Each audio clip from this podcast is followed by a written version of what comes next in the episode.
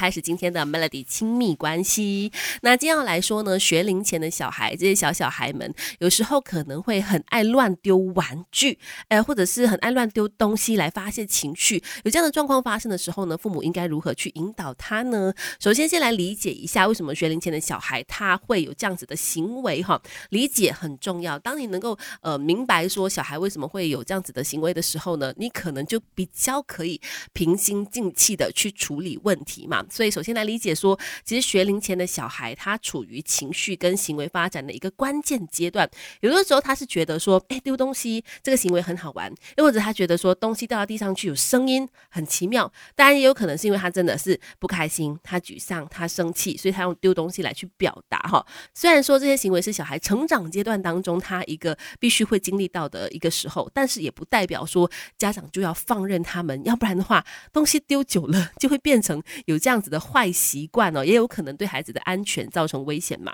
所以，所以面对学龄前的小孩爱乱丢玩具、乱丢东西的话，我们应该如何正确引导才好呢？等一下告诉你更多。没有完美的父母，只要有肯学的爸妈，让亲子关系更快乐。Melody 亲密关系，今天在 Melody 亲密关系，我们说学龄前的小孩喜欢乱丢东西、乱丢玩具的话，家长应该如何正确引导？首先要先理解说，其实乱丢东西来去发泄情绪呢，也算是是这个我们呃。正常的宣泄情绪的一个管道之一，只不过呢，还是需要在适当的时候建立起规矩的。那我觉得，首先理解说他们有这样子的情绪很重要，然后再来的话呢，就要告诉他们说，呃，怎么样去明确的表达情绪，呃，用讲的。你可以尽量的用简单的字句，你能够用说的，可能去说，哎，我现在生气了，或者是你怎么样，尽量的讲出几个字，让他们用语言去表达感受跟情绪，而不是用行为来去表达哈。所以这个可能就是家长要让孩子知道，说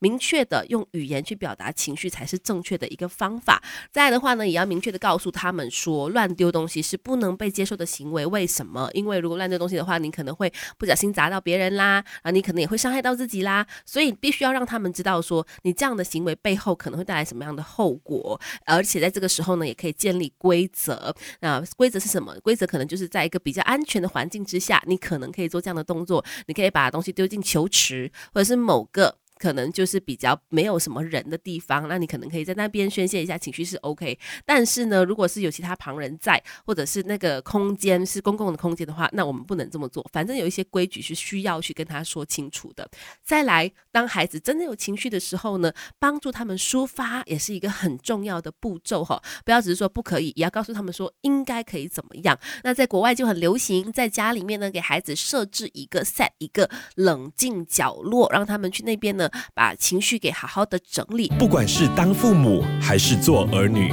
我们一块做中学 Melody。亲密关系，你好，我是翠文，继续有 Melody 亲密关系。如果你家的小孩常常呃不顺心、不开心的时候，就喜欢丢东西的话呢，在家里面设置一个冷静的角落，帮助他们转移注意力，把这些呃负面的情绪给降温下来，或者是整理好哦，是一个非常好的方式。在国外其实已经流行了好几十年了，关于这个冷静角落，它同时也是非常受到美国儿科协会的这个推崇的一个方法。特别呢是对于那些注意力比较难集中，然后有点。太好动了，常有破坏行为的小孩呢，其实在家里面给他设置一个能够让他冷静下来的角落，呃，是一个能够有效纠正和引导他们的方式。但是你千万不要把这个冷静角落设置的好像就是在惩罚他的角落，你知道吗？这个冷静角落呢，必须是让他呃感觉到在这个空间里面他是舒服的，他是开心，他是喜欢的。所以在设置的时候，需要父母花点心思，可能是让这个角落这个地方一个空间啦，一个小小的空间，